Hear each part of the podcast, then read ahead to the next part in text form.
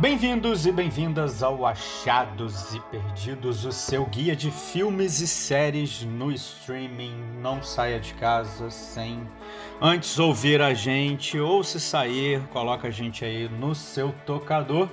Eu sou o Renato Hermsdorf. Eu sou a Sara Lira. E eu sou o Jax Cousteau. E eu não tô conseguindo ver muita coisa essa semana, gente, confesso, porque eu tô um pouco no clima olímpico ainda, as Olimpíadas de Tóquio terminando no domingo. Eu tô dormindo tarde, acordando cedo, nem sei mais o que eu tô fazendo, tá difícil assim. Vocês estão nessa também? Eu acho que eu não estou vivendo, eu tô apenas esperando os Jogos do Brasil na Olimpíada, porque é isso, a gente vai dormir 3 horas da manhã depois do vôlei, aí 5 já tinha ginástica, você tirava ali uma hora e meia de sono para acordar cedo, aí você ficava dando cochilinhos durante o dia, pelo menos eu, né? Sabe, três horas da tarde você ia tirar um cochilo porque cinco horas você tinha que fazer não sei o que, então eu tô, eu tô bem nessa, tô toda zoada e tô bem dedicada nessas Olimpíadas. Cara, com certeza, eu acho que assim, a Olimpíada está mexendo com todo mundo, não só pelos próprios esportes, mas pelos memes. Mas uma coisa que eu vou levantar aqui é como hoje a gente vê o mundo dos streamings também aí meio que né, se fundindo com a TV e vice-versa, na verdade a TV fazendo um esforço maior para se fundir ali com os streamings. Quem sai muito bem nessa é a dona Globoplay e seus assinantes que podem ver as Olimpíadas caso não tenham televisão, né? Então, assim, eu acho que não é o meu caso, eu ainda continuo vendo é, da forma clássica, mas olha aí, quem disse que o streaming não ia tomar conta do mercado? Inclusive, meu pai estava na rua outro dia, resolvendo os afazeres dele, não ia conseguir chegar a tempo do vôlei masculino, e era um jogo assim, nem lembro mais, mas acho que era com a Rússia, mas era um jogo bom. E aí ele teve a brilhante ideia de pegar o celular e sintonizar no Globoplay, porque ele estava no estacionamento esperando a minha mãe, e aí ficou vendo o jogo do Brasil pelos, pela tela do celular, dentro do carro, no estacionamento, pela Globoplay, olha só. É interessante? Só espero que não tenha sido aquele Brasil e França que teve um tie break de 39 a 37, sei lá o que, que demorou pra caramba, Jesus. Aquele jogo foi interminável, né? Mas enfim, gente, voltando para nossa sardinha aqui de filmes e séries, é, a gente pode continuar no Globoplay, inclusive, porque mesmo em meio a toda a programação olímpica, a Sara conseguiu um tempinho aí para terminar Você Nunca Esteve Sozinha. Você pode não estar ligando o nome da série à pessoa, mas ela também é conhecida como a série da Juliette. O que, que você achou, Sara? Então, né? É, é um produto interessante porque ele vem com uma proposta muito parecida com o documentário da Carol Conká, no sentido de ser até uma.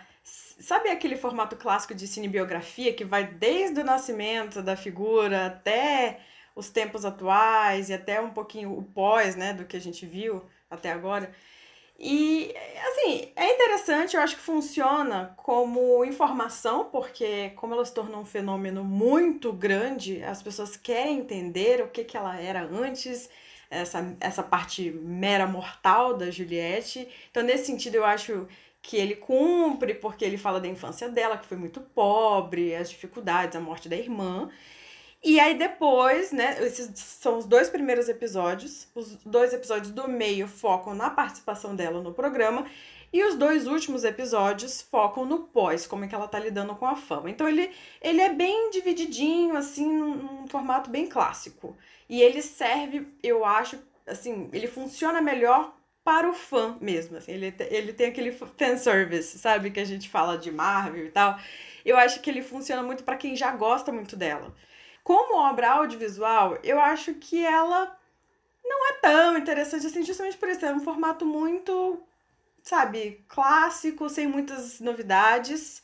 E eu acho que o que realmente segura a gente ali é ela, né? A figura dela. Eu acho até que falta um, recorte um pouco mais específico da gente, sabe, da gente ter realmente uma problemática envolvendo essa figura.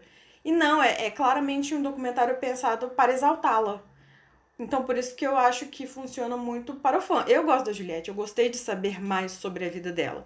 Mas se fosse qualquer outra pessoa, talvez não me interessasse tanto, sabe? Os problemas que eles trazem ali não são realmente problemas, né? São curiosidades, digamos assim. Então, eu acho interessante que o Globoplay venha fazendo uma tentativa de se apoiar nessas figuras do BBB para dar uma sobrevida ao streaming, porque a gente sabe que o primeiro trimestre do ano é o que traz mais assinaturas para o Globoplay, e as pessoas rompem depois do BBB, né? E aí agora eles estão tentando fazer com que a gente continue assinando, trazendo programas da Juliette, tem o do João, teve, sabe, tem várias coisas acontecendo ali. Eu acho que é uma, uma proposta interessante, mas eu também me pergunto quando é que a Globoplay vai se dissociar um pouco do BBB para trazer conteúdo original, né? Então, foi uma sacada inteligente, porque eles estavam liberando um episódio por semana, então eles asseguraram pelo menos mais seis semanas né, de assinatura. Sendo que no final do último episódio, que foi lançado essa semana, eles colocam fim, a palavra fim, e depois vem interrogação. E aí depois a gente descobriu pelas notícias que eles vão fazer um episódio extra em setembro, ou seja, mais um mês esperando por esse episódio extra, né? Então é uma coisa que não acaba, assim. Tem sempre alguma coisinha mais para extrair do fenômeno Juliette. Então, é isso, assim. O que eu mais gosto em termos de temática são os dois primeiros episódios que focam na infância dela, que eu acho bem interessante. A parte do programa mesmo eu não, não vejo muito. Não sei, assim, não, não me atrai tanto, porque são várias apresentações musicais, achei até um pouco excessivo. Todas as músicas que ela cantou lá dentro, tinha algum artista que ia lá e cantava junto com ela, assim. Assim, é legal da primeira vez, depois da quinta você já fica assim, ok, sabe, vamos pra próxima coisa. E no final, eles têm uma proposta muito clara de lançar a carreira dela como cantora que é onde o documentário termina, quando ela meio que conta que vai ser cantora. Então ela já tá treinando, é, ela tem uma treinadora vocal e, sabe, mapear é, vogais dentro da música, não sei uma coisa super técnica para ela entender mesmo como, como se faz uma música, como se canta, como se apresenta, né, como se portar como uma artista. E aí o documentário acaba nesse momento que vem essa bomba, né? Que a gente descobre que ela vai virar cantora. Então, todo mundo vai querer ver o episódio extra para descobrir o que, que ela vai fazer como cantora. Que tipo de música, né? Já estão. Algumas notícias já dizem até que ela tá gravando clipe, que ela gravou clipe nas últimas semanas e tal. Então é isso, assim, eu, eu acho legal porque eu gosto dela, mas eu tenho minhas dúvidas se alguém que não conhece a Juliette e quisesse ver, né, pelo formato e pela obra em si, se isso seria um grande atrativo. É, a minha dúvida é se a essa altura do campeonato alguém não conhece a Juliette no Brasil, né? Com mais de 30, 32 milhões de seguidores no Instagram, sei lá. Mas assim, é, é basicamente um projeto para fazer render a fama do BBB, né? É só isso, assim. Pelo que eu tô entendendo, não tem nenhuma problematização, não fala de fama exatamente, assim.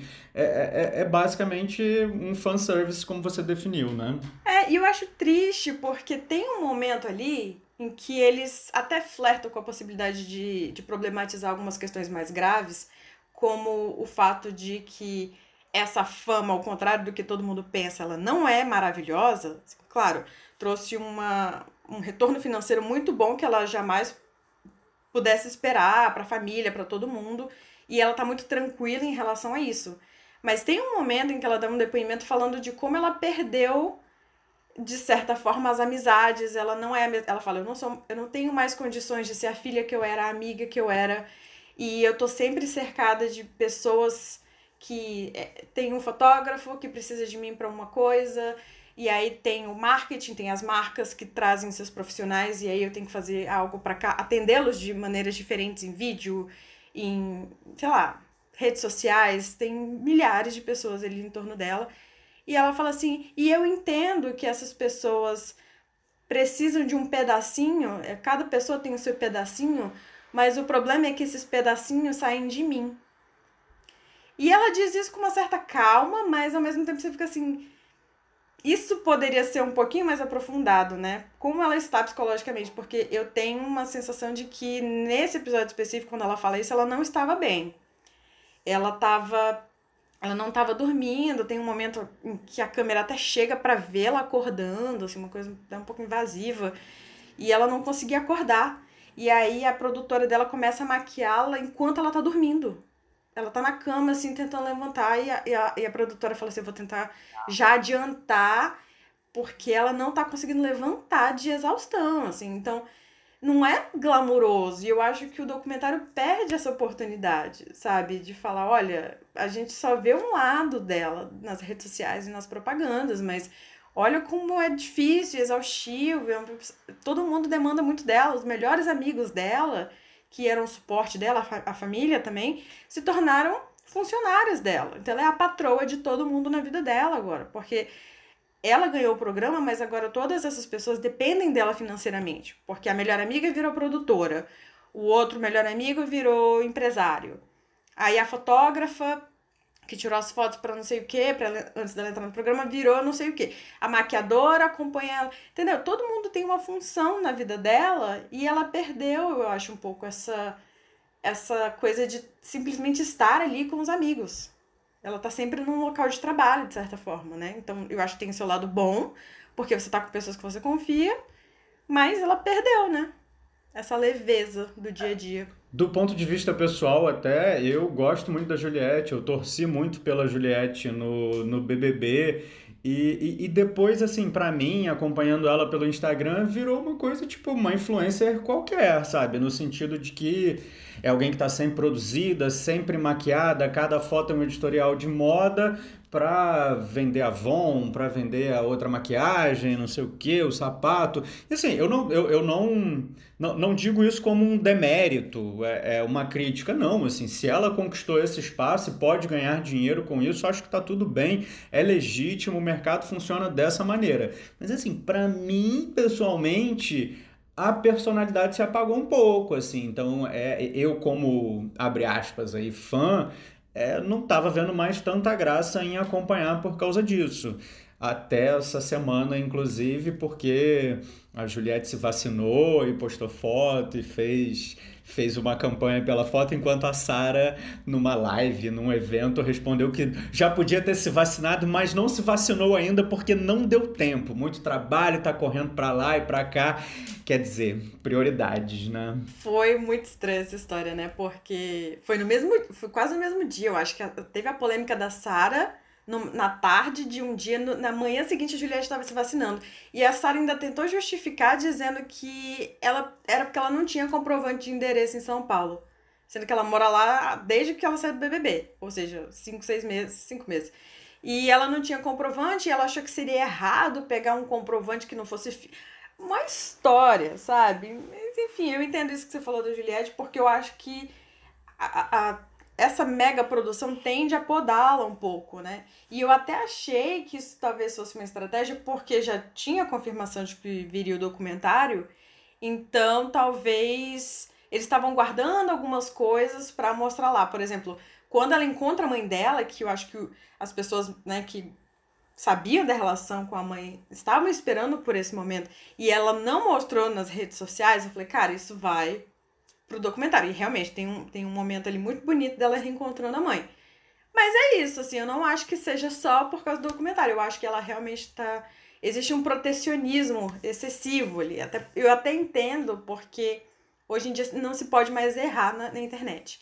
E se você é uma Juliette e você comete qualquer gafe, as proporções são muito maiores. Então eu acho que ela tá sendo tão protegida que ela né, perde um pouco dessa espontaneidade que era a marca dela, assim, que era o que ela tinha de melhor. Fala aí, Jax, que eu sei que você é um cacto e tá doido para falar da Juliette. Muito pelo contrário, eu tô longe de ser um cacto, porque eu torci até o final por Gil do Vigor. Eu sou vigorado, meu amor. Enfim, é... cara, assim, a questão que você falou sobre a Juliette não estar ali bem, né, de certa forma, acaba casando um pouco tanto por essa visão do documentário quanto com as próprias notícias da vida real, pelo visto, porque é, algum tempo atrás saíram umas notícias de que a Juliette estava tendo crise de ansiedade, né, para lidar com tudo isso. Eu acho que, que vai muito assim desse lugar de, de megalomania até de, de como vira uma figura, sabe? Que do nada, sei lá, tem 30 milhões de pessoas a seguindo. É, assessorada muito bem ela está, porque fechou com a Anitta também. É, que é, assim, hoje é uma mulher que, sei lá, é pique Forbes, né, sabe? É, é sócia da Magalu, entende? É, é uns negócios assim absurdos, entende? É, é, num, é num tamanho é até ridículo de, de se pensar, porque a gente não tem tanto essa projeção para nossa vida real de, de crescimento, de sair do nada e virar tudo o que virou. Você, falou que foi semanal, né? Se eu não me engano, o, o da Carol Conká, quando lançou, ele lançou os dois primeiros episódios, né? Lá atrás. Você acha que, que é muito diferente os dois documentários entre si? Porque, assim, querendo ou não, o, o não sei se você viu, Sara. Eu acredito que tenha visto o da Carol, ou não. Eu vi alguns episódios, eu não cheguei a terminar, mas acho que eu vi até três, se eu não me engano. Então, é essa é a pergunta que eu queria te dizer, porque eu vi o da Carol e não, não vi o da Juliette, especificamente. Mas o da, o da Carol tem aquele papel de, de meia-culpa, ao invés de ser esse, esse projeto de exaltação. Ele tem ali. É, é produzido pela mesma pessoa, basicamente, né? Você acha que que isso chega a virar muito além de um outro é, episódio a mais ou um, uma, um episódio específico da história da Globo com uma campeã, algo normal, assim, que todos os campeões BBB vão acabar ganhando seus documentários ou figuras muito polêmicas para alimentar a Globoplay. Você acha que isso vira um, um modelo sustentável para a própria empresa? É, porque assim, a gente já viu dois esse ano. E em compensação a gente viu Casa Kalimann, que foi um desastre, uma tragédia de crítica por motivos óbvios, é muito ruim. É, você, acha, você acha que vale a pena investir nessa experiência expandida do, do, do reality ou outros formatos? Eu, como consumidora, já acho que deu, sabe? Não, eu acho que eles são muito parecidos em em estrutura, porque o da Carol Conká também faz essa volta à infância dela, ao passado, falar que ela sofreu bullying e a menina negra que não gostava do cabelo, tudo mais, beleza. Mas é isso, eles fazem um resgate da infância, de como ela sofreu. O da Juliette também tem isso. Aí depois a participação no programa e o pós, ela ali sendo confrontada por aqueles telões, né? No caso da, da Carol Conká. O da Juliette tem um, uma, um momento muito parecido, que é ela cercada de telões, só que são só coisas boas, né? Ela vendo os artistas falando, não sei o quê. E aí e é um trenzinho, assim, são três telões, como se fosse cada telão um vagão de um trem. E aí toda vez que ela termina de ver uma cena, sai alguém de dentro do telão. Ou seja, de dentro do trem. E é esse artista musical, tem a Elba Ramalho, tem várias pessoas que vão ali contar, cantar com ela. Eu acho isso meio tipo, gente, pra que, que a menina precisa ficar olhando pra um monte de telão ali? Tá? Cafona, achei cafona. É cafoninha, assim, é muito bonito visualmente, mas, sabe, é meio batido, assim. E aí, o da Carol com K, pra mim, foi um desastre, porque eles fazem uma coisa assim muito ostensiva, que eram telões gigantescos assim na vertical.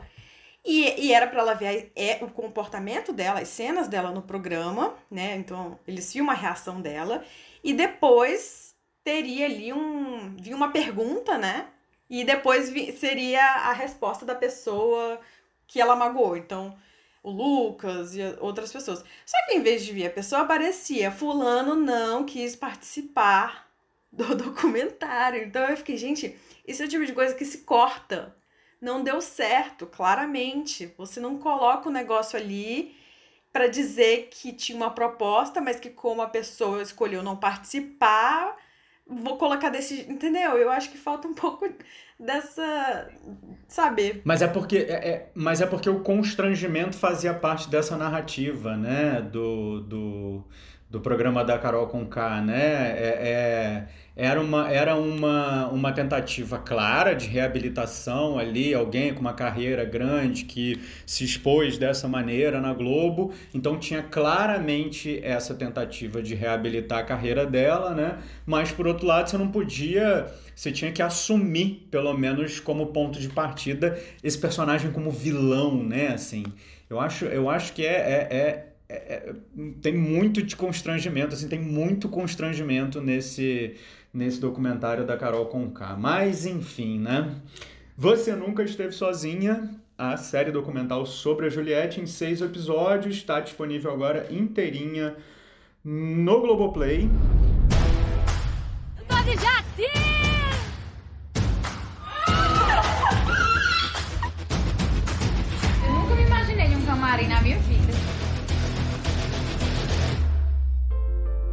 E até hoje é doloroso falar. Minha irmã era muito para frente, minha irmã era muito aberta a tudo, era uma pessoa muito livre, muito boa, muito engraçada, feliz. Não chora não, mamãe te ama, Juliette. Sua irmã tá no hospital. E eu, hã? Minha irmã no hospital? E agora a gente muda completamente de tema, de plataforma, para falar de como vender drogas online rápido. Isso aqui não é um disclaimer, tá, gente? É o nome da série que está chegando em sua terceira temporada. É... E eu fiquei muito curioso porque, assim, é, é, realmente, assim, eu, quando eu digitava esse título na busca do Google, eu ficava, meu Deus, o FBI está de olho em mim, ou sei lá, a BIM. A BIM não funciona, não, né? Mas enfim, Jax, me diz aí, a terceira temporada estreou, o que, que você achou? Olha, eu achei sinceramente muito legal. Eu gosto muito de, de como vender drogas online rápido, porque assim, ela é um. Ela é aquela série que tende a ter um tema pesado, mas ela trata de forma completamente mais leve por ser pelo olhar da geração Z. Assim, o, o, personagem principal na sua primeira temporada tem 17 anos, o amigo dele tem ali por volta dessa idade também. E os dois criam um aplicativo chamado My Drugs, que vira meio que o eBay das drogas na Europa, assim. Eles são gêniozinhos de escola, são meninos muito inteligentes e acabam estando é, atrás de uma fachada muito conveniente, que é quem imaginaria que meninos, né, garotos, adolescentes venderiam drogas na internet, assim? Eles nem têm acesso a isso. E aí a gente vai vendo as desventuras desses garotos aí que começam do nada, começam pegando ali as drogas no traficante local que viram um grande problema, até virarem barões do tráfico internacional. O que eu vejo, assim, de muito legal é que não só os personagens evoluem como é, co como pessoas, né? Porque eles são muito novos, então, assim, as personalidades deles ainda estão em formação ali. E a gente consegue ver eles encontrando os traços das pessoas que eles vão ser. Mas ganha também no próprio roteiro. Assim, uma coisa que é muito legal, que é muito legal da, de Como Vender Drogas Online Rápido, é que ele usa completamente a linguagem é, de um. De, de, de, como as coisas são feitas na internet. Então os pop-ups pulam na tela. Assim, um, um texto que está sendo digitado ele aparece, assim, um pensamento vira um balãozinho.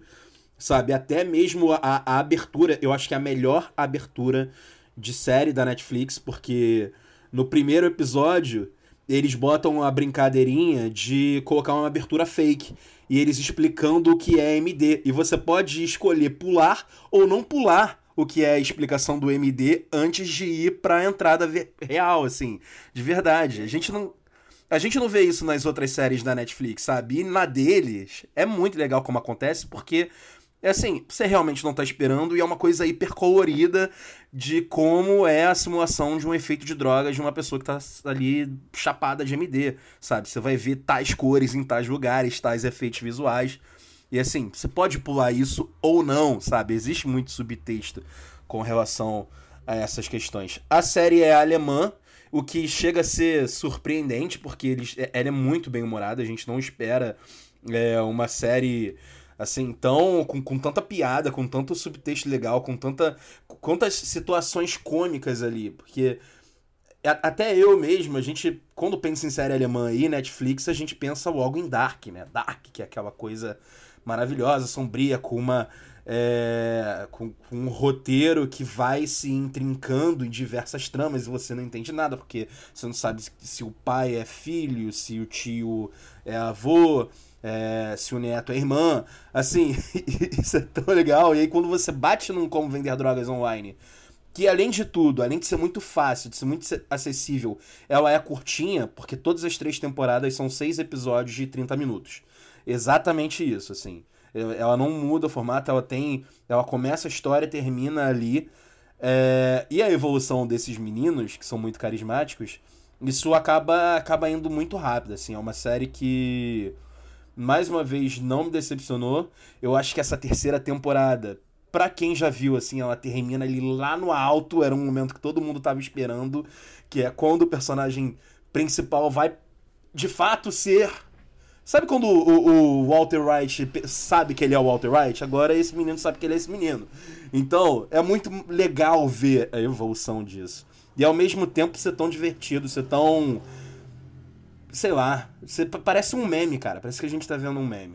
E isso é muito legal eles utilizarem disso é, para ganhar força narrativa, a seu favor. Não, legal, legal você falar isso. A série é original Netflix. É original Netflix. Porque, assim, até é, é, cada vez mais raro ver uma série chegar numa terceira temporada na, na Netflix, né? Principalmente uma série que tem, que seja uma série jovem, teen, com um universo tão jovem, né? Legal, legal que, que tenha esse arco aí para chegar com força numa terceira temporada, né?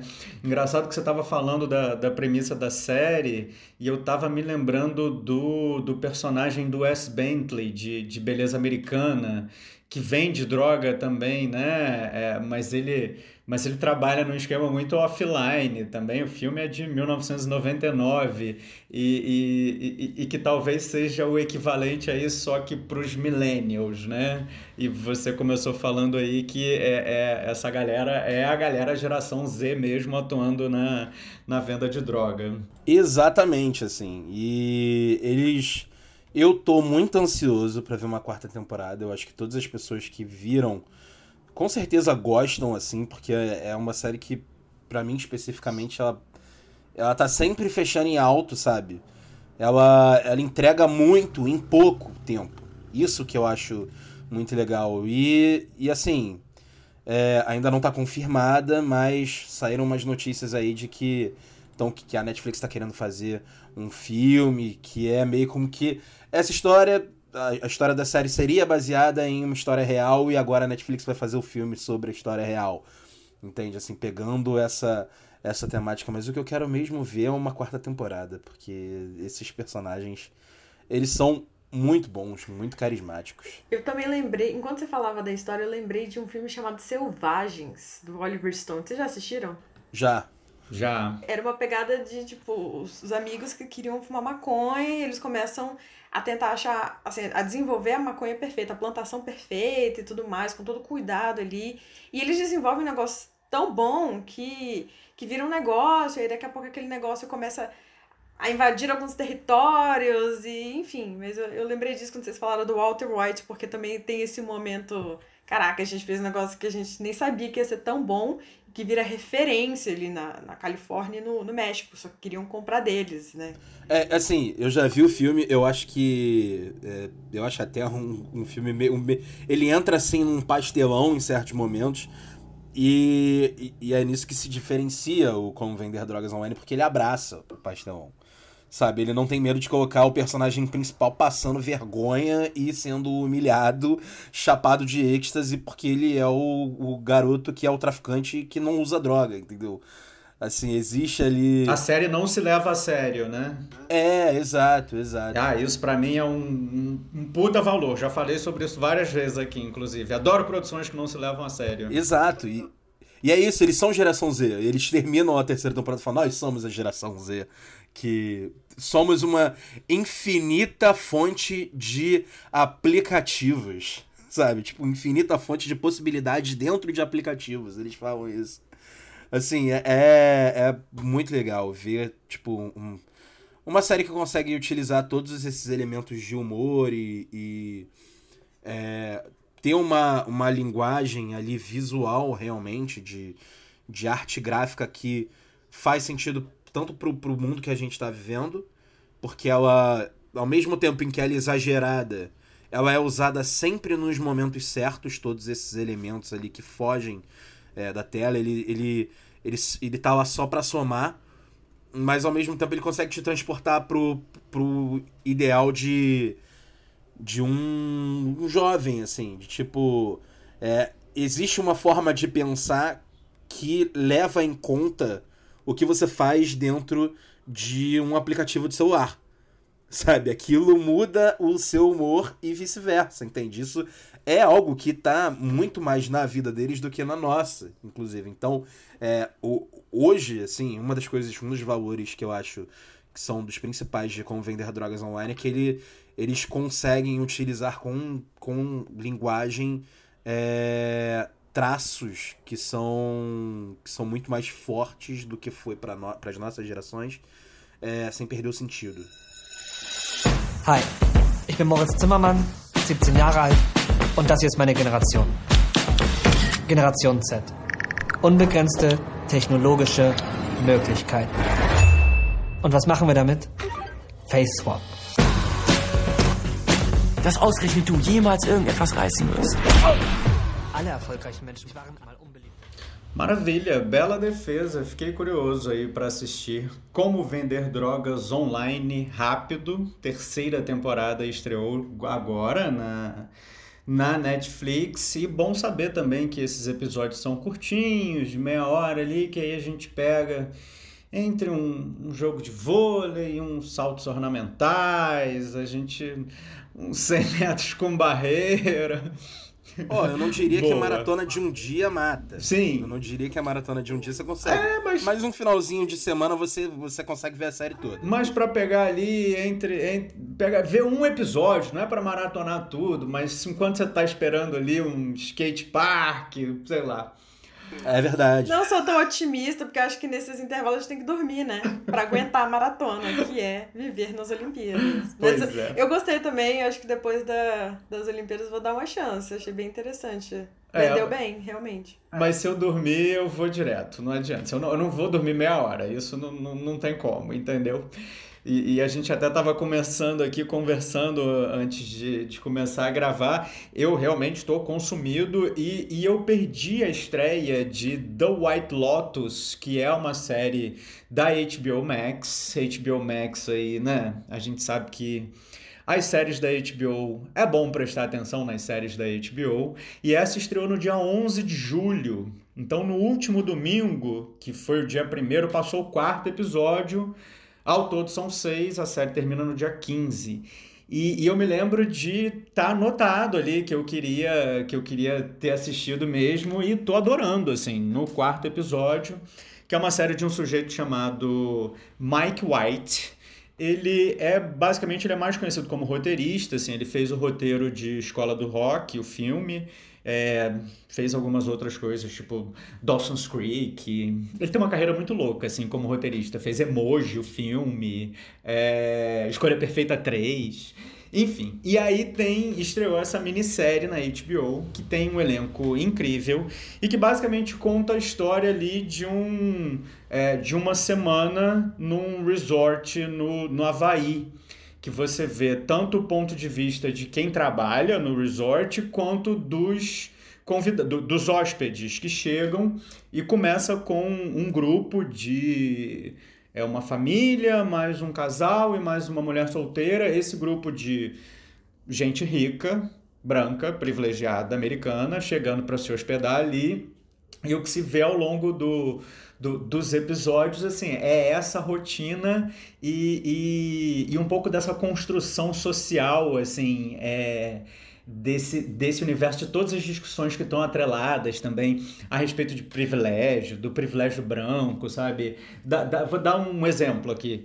É, tem um casal que está passando lua de mel, que a menina é uma jornalista, idealista, que sempre precisou batalhar, e ela meio que conheceu um cara, casou rápido, não, não se conheciam direito, assim, não dá para saber muito o passado deles, mas o cara é um playboy rico, mimado, literalmente um filhinho de mamãe.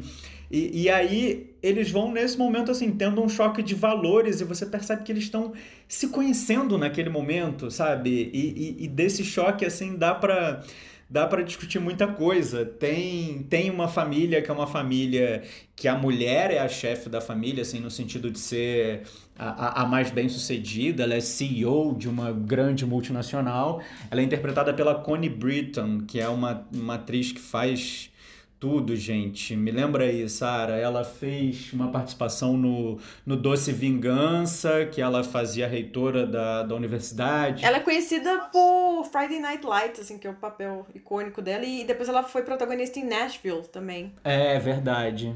É porque eu não assisti, é, mas assim, digita aí Connie Britton que você vai ver que ela tá em, em todos, assim. Aí ela é casada com o Steve Zahn. Eles têm um casal de filhos, que a menina é a Sydney Sweeney, que tá fazendo tudo também. Ela faz Euphoria e é, é ótima. E o filho é o Fred Hattinger.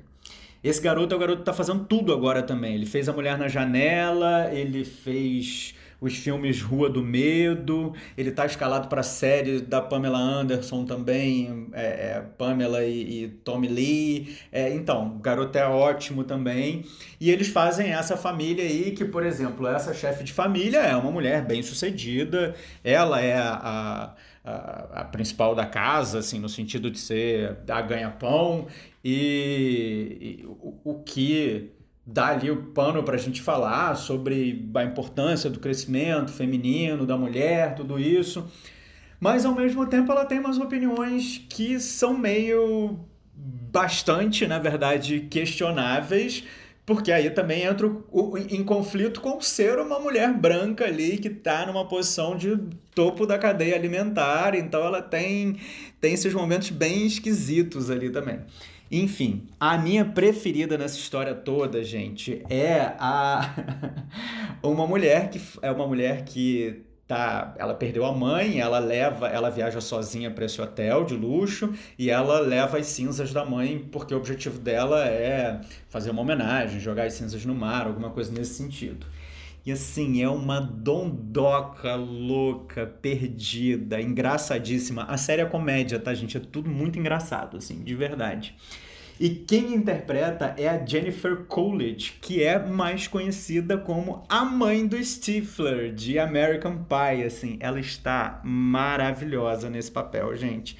Então, assim, ainda tem dois episódios aí pela frente, mas essa colcha aí esses retalhos desses perfis sociais é, é, é uma coisa que é muito bem costurada. É uma série realmente assim de personagens ali que dá para tem pano para manga ali para muitas discussões. Eu tô adorando The White Lotus. Todos os episódios são domingo na HBO Max. É um episódio por semana. Ela já tem é, é, é minissérie ou série? É minissérie é minissérie. Seis episódios eu apostaria muito aí pro próximo. É, uma, uma, leva de indicações no próximo M, não desse ano, né? Que já saíram as indicações, mas pro próximo, que é quando tá elegível, eu acho que eu acho que tem potencial para ser aí um arrasa quarteirão nas categorias de comédia. Eu acho que apostaria muito já em The White Lotus da HBO Max. Welcome to the White Lotus. Are they bigger? Nicole, they're fucking huge. I haven't seen him in a while. It's cancer. Swole balls. Did they biopsy your balls, Dad? Você falou das opiniões polêmicas da personagem da Connie Britton. Dá um exemplo, assim, o que, que, que seria essas opiniões? É, tem uma hora que o, o, o filho é um típico adolescente que né, vive ali com a cara na tela do celular e, e acontece ali um, um, um momento em que ele perde o celular. E a, a filha, a irmã do garoto, no caso, que é a, a, a Sidney Sweeney, ela tá viajando junto com uma amiga, uma amiga negra. A, as duas é, viajam com a, a, família da, da Sidney Sweeney. E a mãe fala, vira para elas e fala: Meninas, vocês precisam incluir mais ele. É... E, e, é aquela típica relação de irmão que os dois se odeiam e é cada um para o seu lado. E ela fica vocês precisam entender, gente, que assim, hoje em dia, para o homem branco, americano, jovem, rico, ele, ele precisa ser acolhido de uma certa maneira, porque Não é aí que estão os empregos hoje em dia. Então, assim, é alguém que está sofrendo. Ela, ela fala ali, sem mencionar, um preconceito reverso contra o branco, entendeu?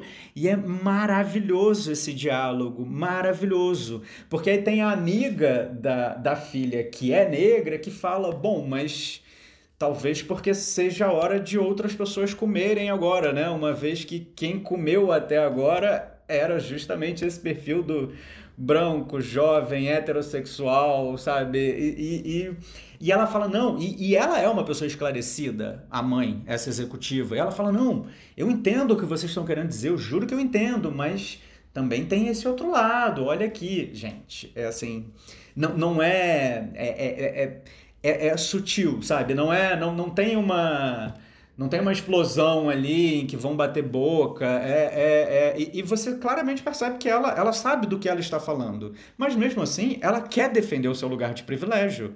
Então é, é, é, é aí que está a sutileza, sabe? É, é, é, nesses momentos, assim, é muito legal a série. Muito legal.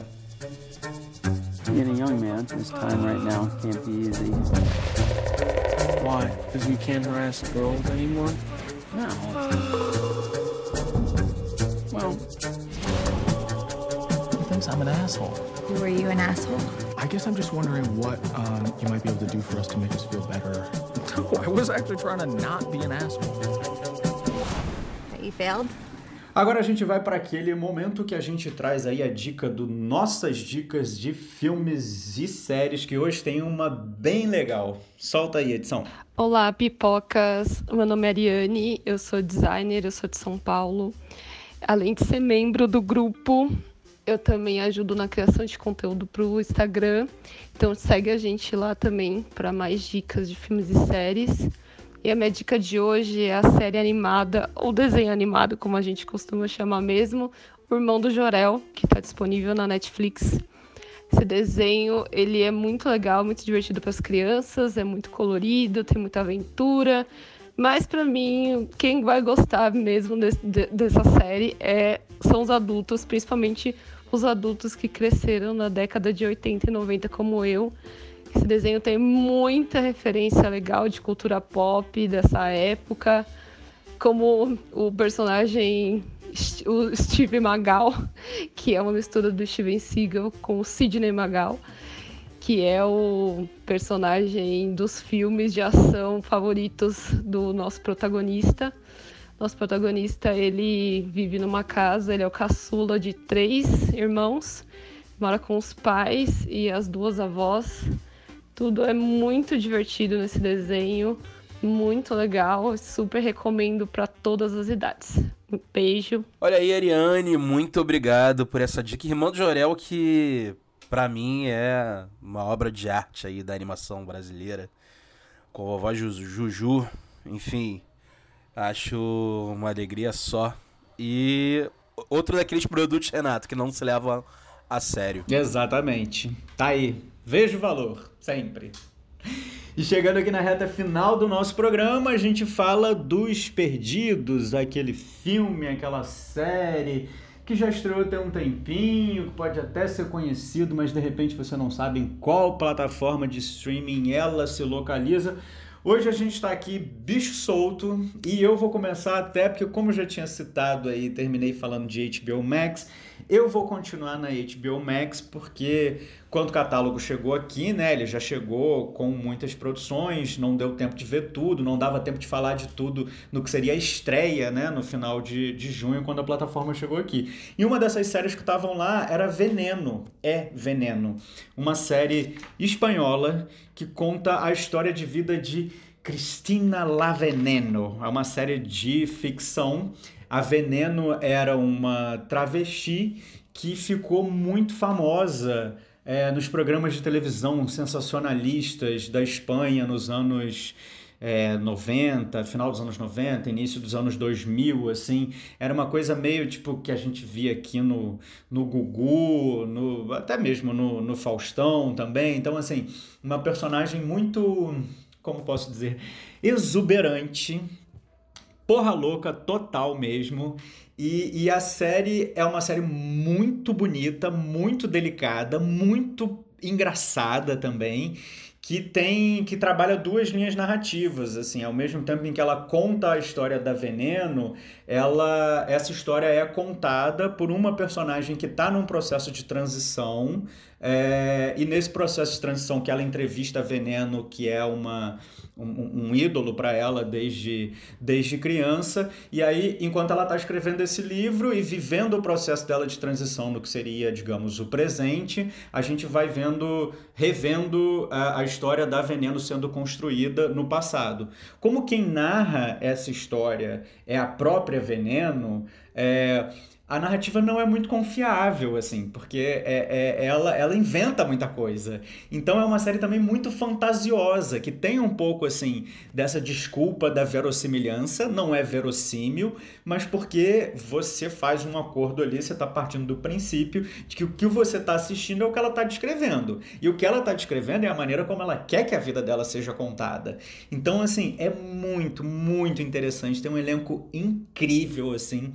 Depois de terminar a série, é viciante você procurar os vídeos da Veneno original no YouTube e comparar com os vídeos da, da, da série da HBO, porque assim, a reconstituição é perfeita, perfeita, assim.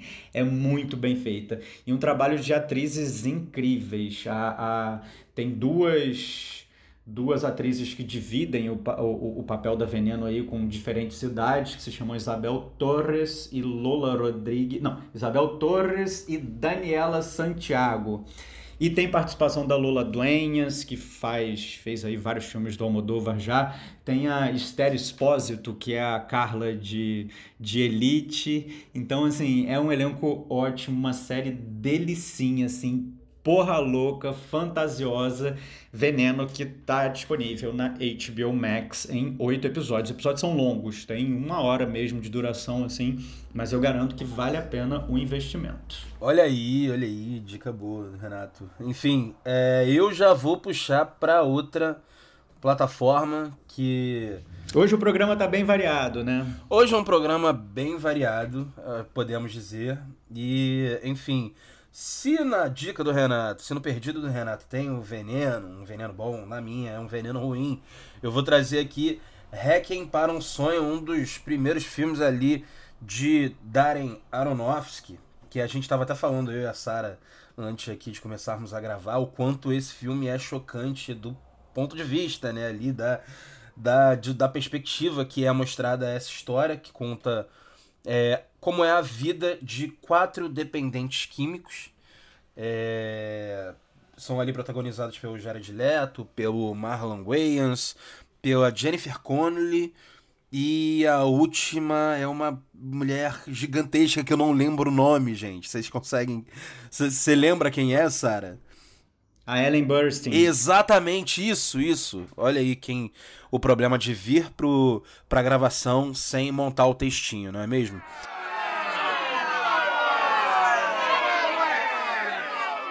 Enfim, ele conta a história de quatro dependentes químicos ali, de um ponto de vista cruel até e, e bem cru, assim, que é mostrando como é o declínio dessas, dessas pessoas.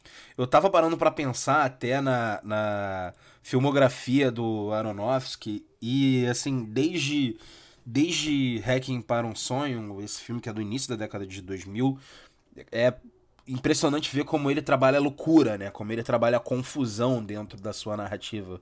Como ele fez isso com Mãe, como ele fez isso com Cisne Negro, como ele faz com, com até o próprio Hacking. É um filmaço, filmaço, filmaço. Tá disponível na Amazon Prime.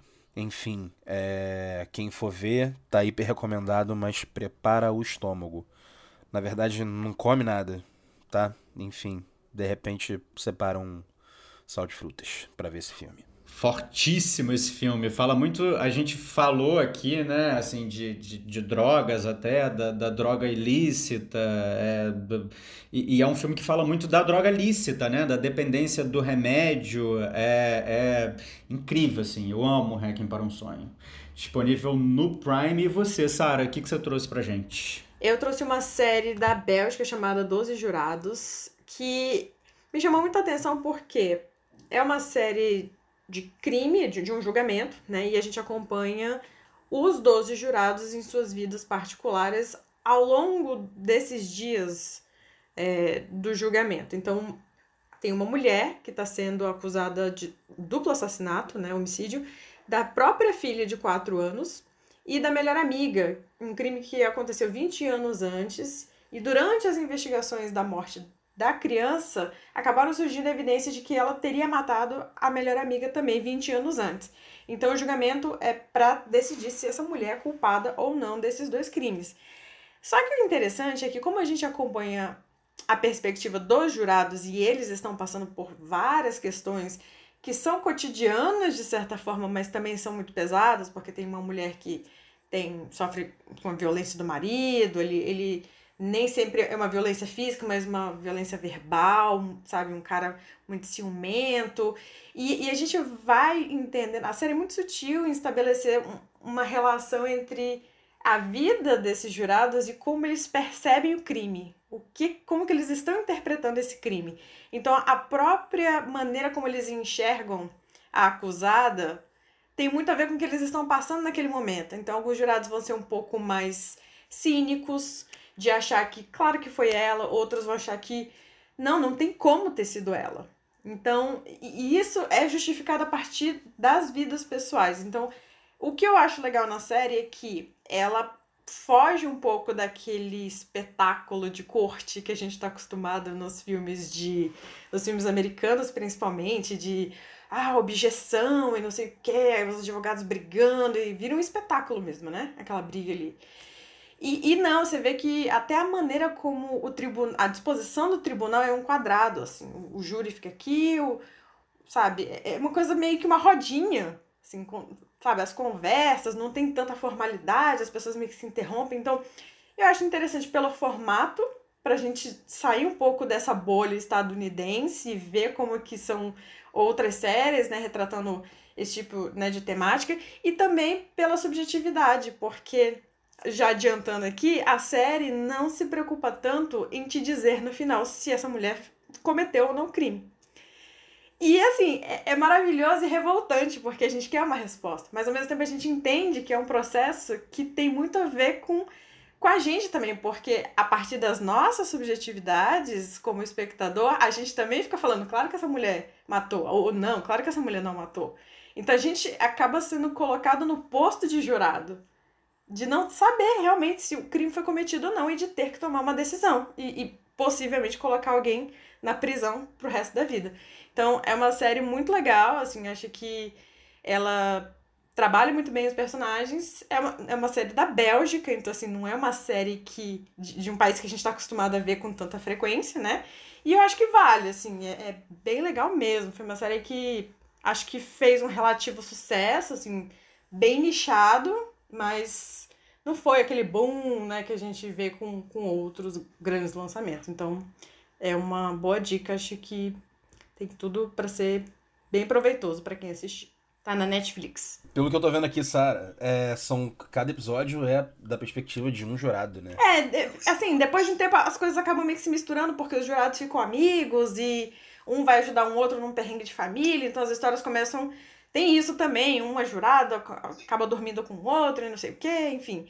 Então as histórias vão né, ficando mais complexas à medida que eles também passam a ter que conviver juntos por um, julgamento assim que é muito longo, porque o caso se tornou público e, e a atenção pública está muito voltada para ele, assim. Então, existe uma pressão sobre esses jurados, né, de, tipo, que, que decisão que vocês vão tomar?